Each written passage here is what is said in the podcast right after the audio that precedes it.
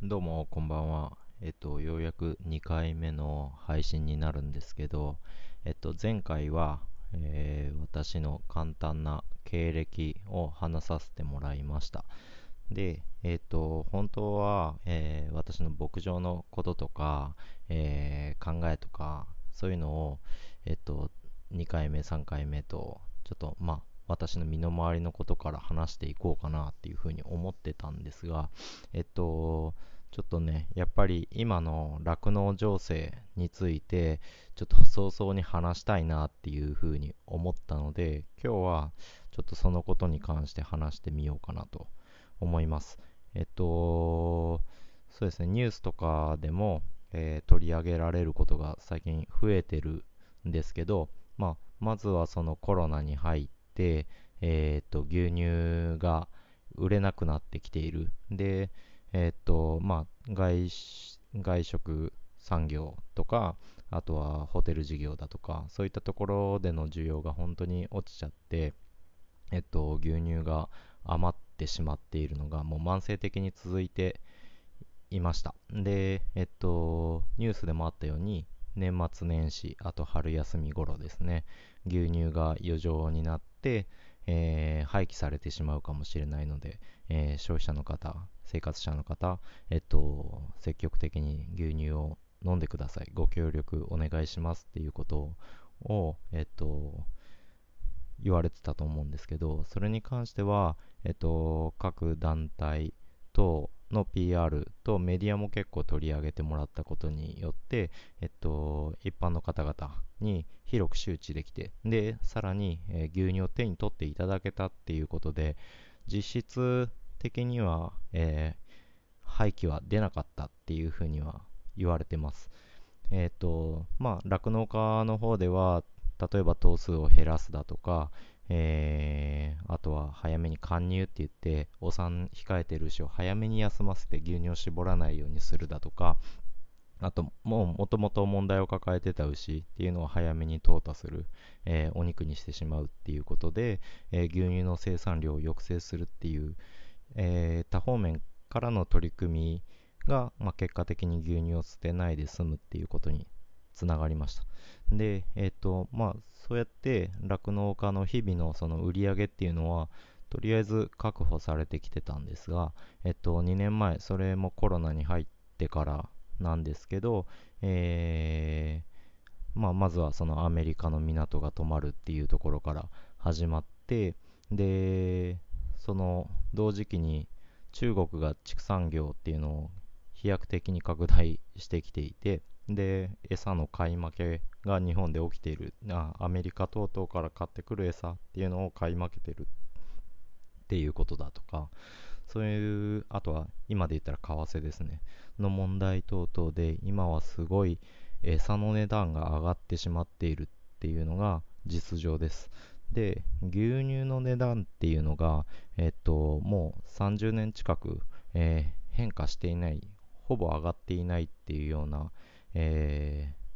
食料になるんですけど、えっと、そんな中で、まあ、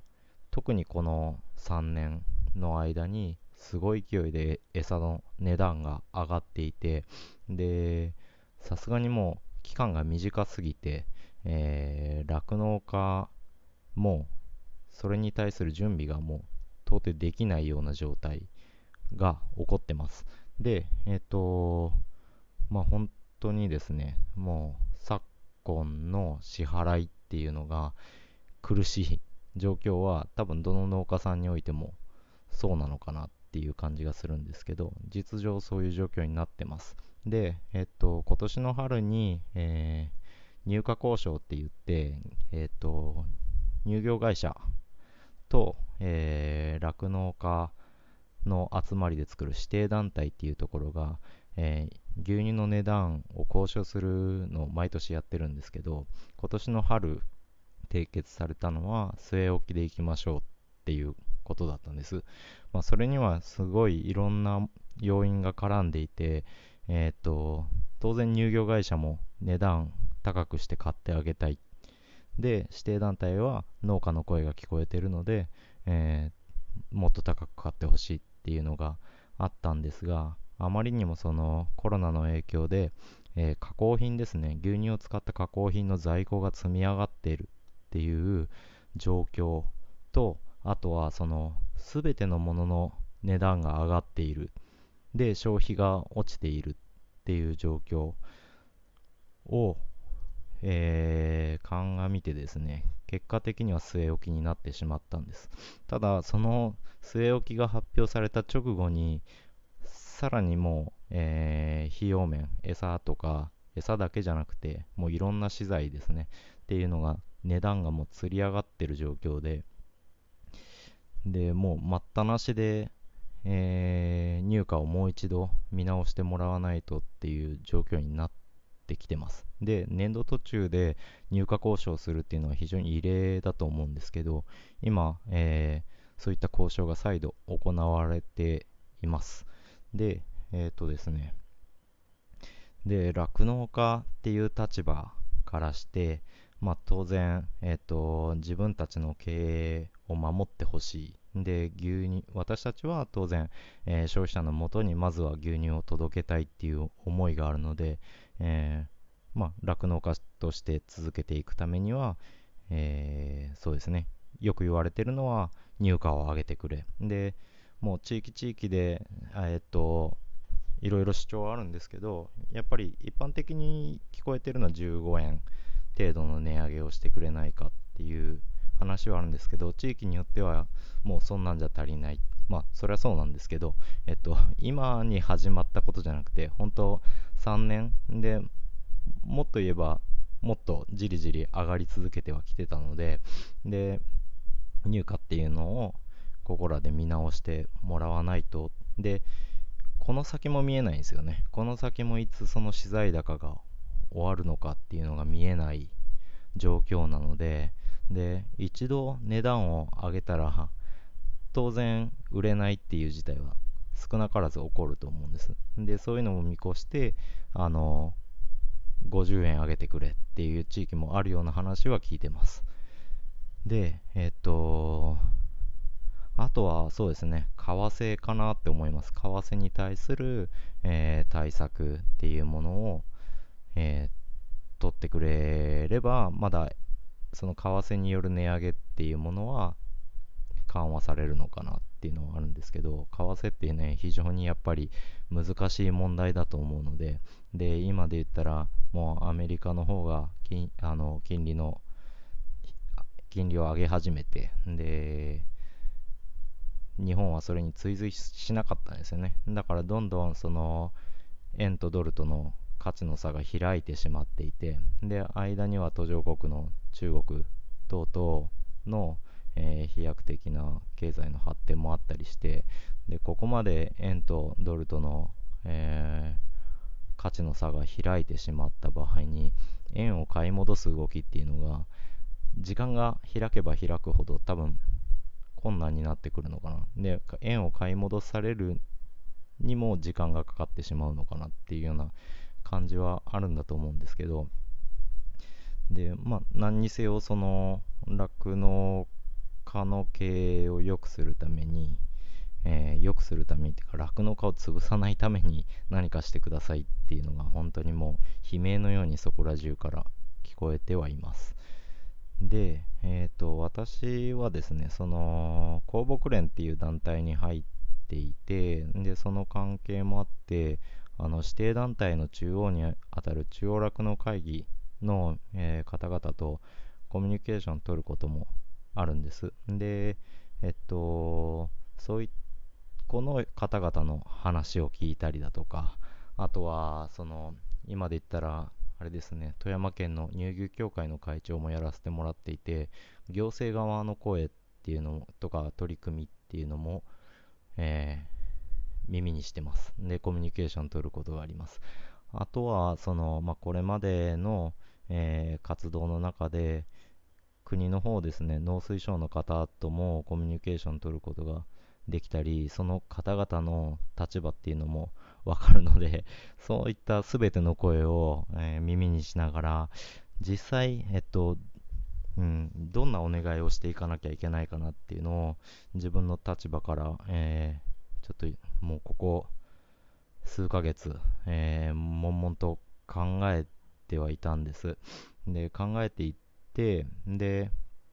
やっぱそれぞれに、えー、仕事があるので、えー、っと、っていうのは、仕事っていうのは、まあ当然仕事はあるんですけど、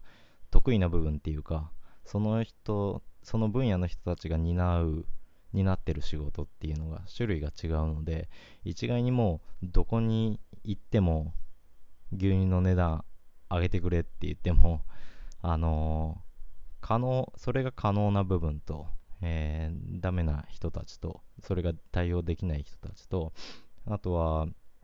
そうですね、うん、そう、そういう部分があると思うので、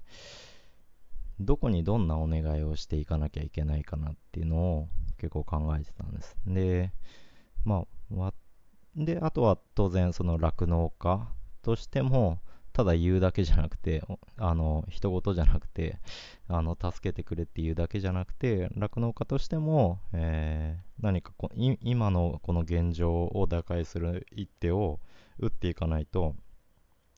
お,、ま、お前ら言うだけじゃないかって、もう、すがりついてくるだけかよっていう話になると思うので、酪農家として何をしていかないといけないかっていうのを、ちょっといろいろ考える時間が長かったんですけど、だいぶちょっと頭の中で整理がついてきたので、この場で喋ってみようかなっていうふうに思うんです。で、えっと、まずは、その、入荷交渉ですね。で、入荷を上げてくれっていう、その動き自体はもう必要だと思います。あのー、これまでも牛乳の値段はやっぱり決して高くないって思っていて、で、まあ、当然産業に関わる人間として、で、それを、えー、消費してくれる、えーと、牛乳を飲んでくださる方々のことを思えば、少しでも安くやりたいっていうところが、えー、作りたいっていうところがある反面で、やっぱり無理なものは無理なので、その部分に関しては要求はしていかないといけない。で、今この現状っていうのは本当無理な状況なので、えー、必要な値上げっていうのはお願いしていかないといけなくて。で、それはやっぱり国とかではなくて、えっと、まあ、直接交渉に関わる指定団体の方と、あとは乳業会社側の人たちに対して、えっと、酪農家の実情ですね。えっ、ー、と、なんでその値段欲しいのか、上げて欲しいのかっていうことをちゃんと PR して、で、行かないといけないかなと思い、思ってます。で、えっ、と、国の方ですね。国の方に入荷上げろって言ったって、国は牛乳売ってるわけではないので、えっ、と、そこは無理かなと思うんですけど、ただ、乳業会社の方々が入荷の値上げに、やっぱり、えー、積極的になれない、まあ、消極的になってしまう要因を、えー、その国の方では補助してもらえたらいいのかなって個人的には思います。あの具体的に言ったらやっぱり積み上がってる在庫をなんとかその補助金なり出して、えっ、ー、と減らす取り組みをしてもらいたいなっていうふうに思う思います。で、えっ、ー、とそういった部分、まあ、あとはその、まあ、すでにやってもらってるんですけど消費の喚起っていうのは農水省側の YouTube とか見てても、えっ、と積極的にえー、行ってくださってて、それはすごいありがたいです。だから現状の牛乳をいかに消費するかっていうところに対する活動になると思うので、それはすごいありがたいなと思ってます。ただやっぱりその、いつまでも積み上がってる在庫っていうのを、えー、なんとか減るための方法を、えー、考えてもらえないかなっていうふうに思ってますね。で、あとですね、農家側に対する支援っていうのも、えー、お願いしたくて、それはまあ補助金とかそういうものではなくて、あのー、まあ、国の方でも、えー、緑の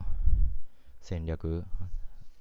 あの立てたと思うんですけど、あれで、えっと、有機栽培を行う土地を25%に増やすっていうのがあったと思うんですけど、あれもぶっちゃけるとやっぱり餌でしか成し得ない数字だと思うんです。で、それを立ててる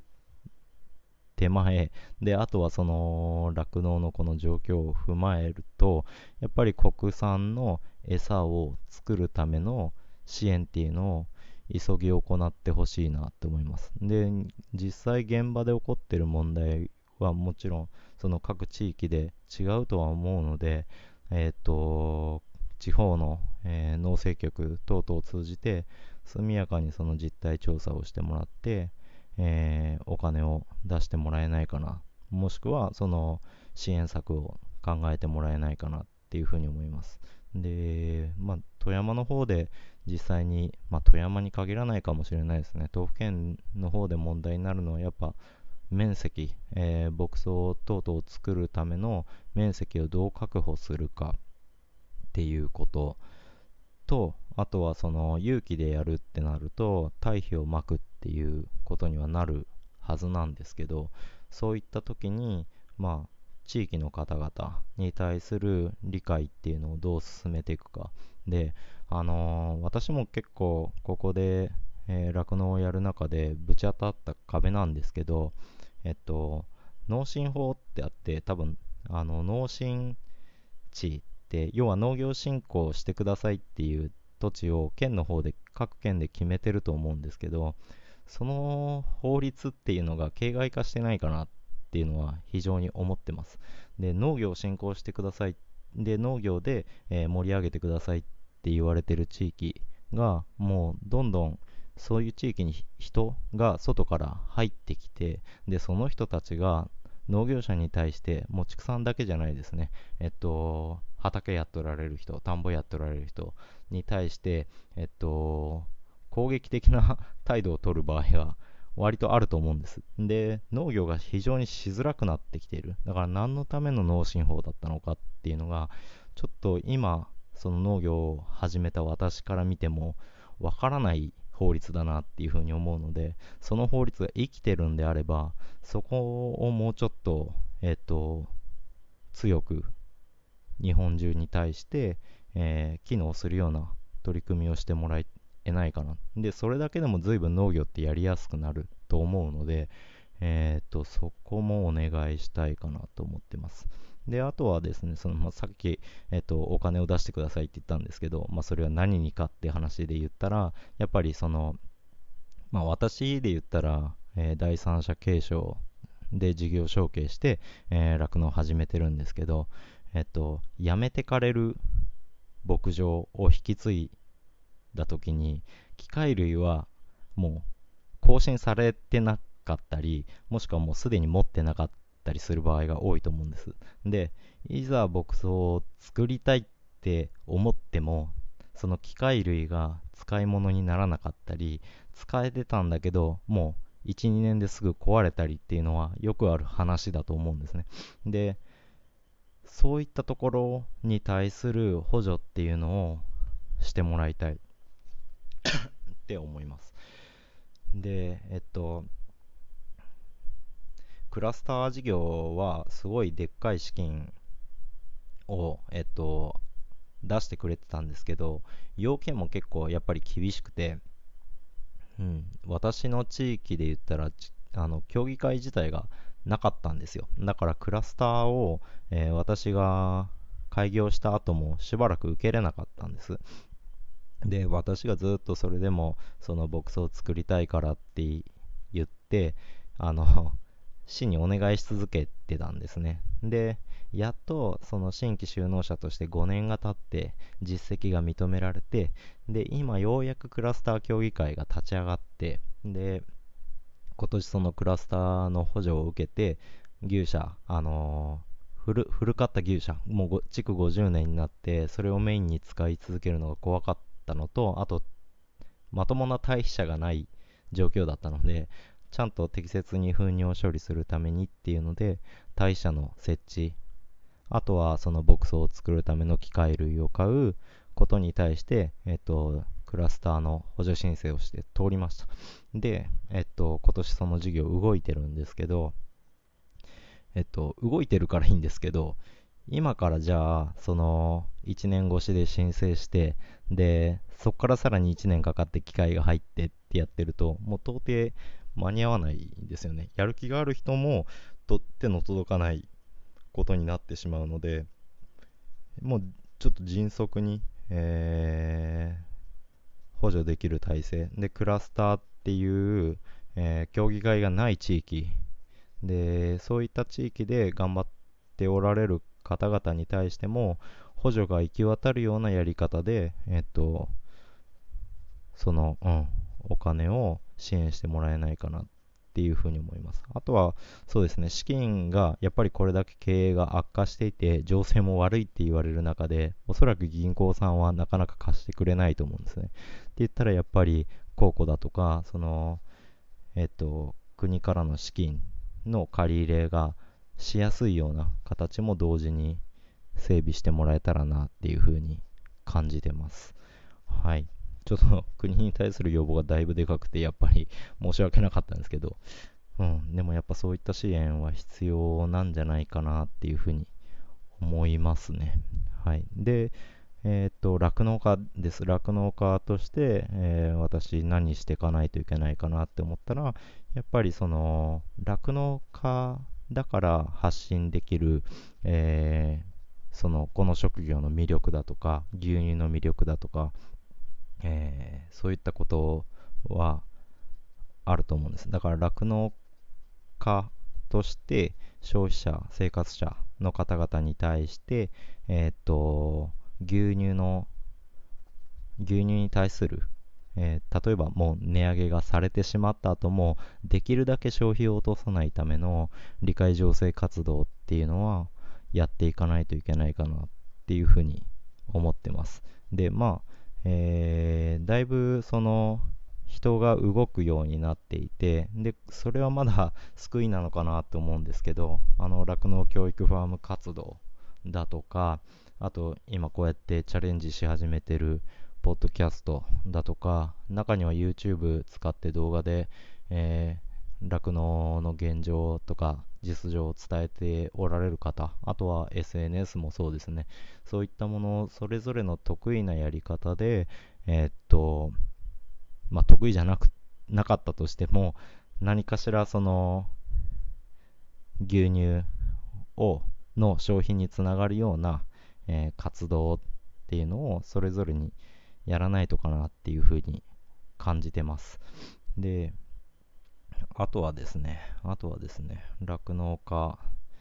として、まあ引き続きですね、その費用面上がり続けてはいるんですけど、それを諦めてしまって受け入れてるんじゃなくて、少しでもあがくことは必要かなと思ってます。もう今まで手にしたことなかったような安い餌でもうまく組み合わせてで牛の健康も落とさずにその牛乳を生産するっていうようなことにチャレンジすることはもうやっていかないといけないかなと思ってます。でそれはこのコロナとかこの状況が明けた先にも自分自身の技術として身になることだとは思うので私はまあそれは引き続き継続したいし、あとはその費用面じゃなくて、あの、酪農で言ったらやっぱり繁殖をいかに良くするかっていうことだとか、案外お金をかけずとも、その、後の、まあ1年後とかにはなっちゃうんですけど、繁殖で言えば、後の、えっと、増収、増益につながるような取り組みっていうのは、まだまだたくさんあると思うし、あと、かぶってる費用ですね。あの、あれとこれとそれも使ってて、結構似たような機能を持ってるんじゃないっていうようなのはあると思うんですよ。で、そういうのをちゃんと勉強して、整理して、で、費用を削るっていうのも一つ方法だと思いますし、だからまあ酪農家としてはやっぱ経営者としては自分自身の経営を常に見直しながら今この状況に少しでも沿うような、えー、形で経営を進めていくようなことを、えー、考えていきたいし、えっと、そういった情報を共有して、えー、仲間で生き抜くような形は選択は取っていきたいなっていうふうに、うん、思ってます。はい。ちょっと長くなったんですけど、そんな感じですね。で、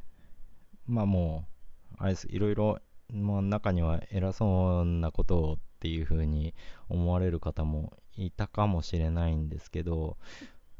全然、うん、まあ、こればっかりはちょっと自分自身に言い聞かせてるところがあるので、何もその他の酪農家さんとか、えっと、関係の方々とかに対して、えー、っと、教養とか、えー、こう、うん、意見してるっていうような意味合いは全然なくて、で、私が仮に、あの、乳業会社の方と会ったら、こうやってコミュニケーション取りたいなとか、えー、行政の方と会ったらこうやってコミュニケーション取りたいな指定団体の方とかあとは国の方とか、えー、出会ったらこういう風に話したいなっていうのを心の 心の中っていうか、まあ、声に出して、えっと、ちょっと頭の中を整理しているような形になるので、えっと、ちょっとムッとした方はちょっと冷静になってはい、青沼がなんか独り言言って自分自身に言い言い聞かせとるぞっていう風に思ってもらえれば幸いかなと思います。はい。で、結構重ための話がいきなりボリューム2にして出たかなとは思うんですけど、はい。えー、私今週ですね、今週、えー、その各団体の会議だとか、えー、総会だとかっていうのが結構入ってるんですけど、まあそういった場でいろいろ挨拶もしなかったりしないといけなかったりするもんで、今こうして 実際に喋ってみて、えー、整理してたっていうのがちょっと背景にあります。はい。で、まあ、2回目、ボリューム2に関してはこんな感じで終わろうかなと思うんですが、またボリューム3以降は、ちょっともう一度戻って、えー、足りてないえー、私周辺クローバーファームの話だとかクローバーファームはどういう理念で、えー、牛乳生産してますだとかそのそういった話を、うん、していきたいなっていうふうに思います。で後々はですねやっぱりその熱い思熱い思いを持っとられる、えー、取り巻きの業者の方々とかそういった方もおられて今この情勢に対していろいろ思ってる方も実際います。で、話をしてると割と熱い人がいっぱいいるなっていう感じがするので、もし、えー、許可をもらえれば、こうやって、えー、音声、話をしてるところを録音させてもらって、えー、流し皆さんにお伝えできたら面白いのかなっていうふうにもちょっと考えてます。はい。ずるずると長くなっちゃうので、この辺で終わりたいと思います。また、えっ、ー、と、気が向いた時に、えー、この100年楽のを覗いていただいて、新しい話が出てたら、もう BGM 程度でいいので、流してもらったら、流してもらえたらいいかな、嬉しいかなっていうふうに思います。はい。ちなみにですね、ちなみに引っ張るなって感じなんですけど、えっと、ちなみにですね、もうすでに再生回数、ボリューム1が、えー、25回の再生いただいてて、で、大した内容も話してないんですけど、まあ、その1話目っていうのが非常に伸びやすいっていうような話も聞いてるので、まあ、この後どうなっていくかわかんないですけど、まあ、聞いていただいた方、ボリューム1を聞いていただいた方、この場で、お礼申し上げます。ありがとうございます。はい。ほいじゃあ、また、えー、ボリューム3で会いましょう。はい、ありがとうございました。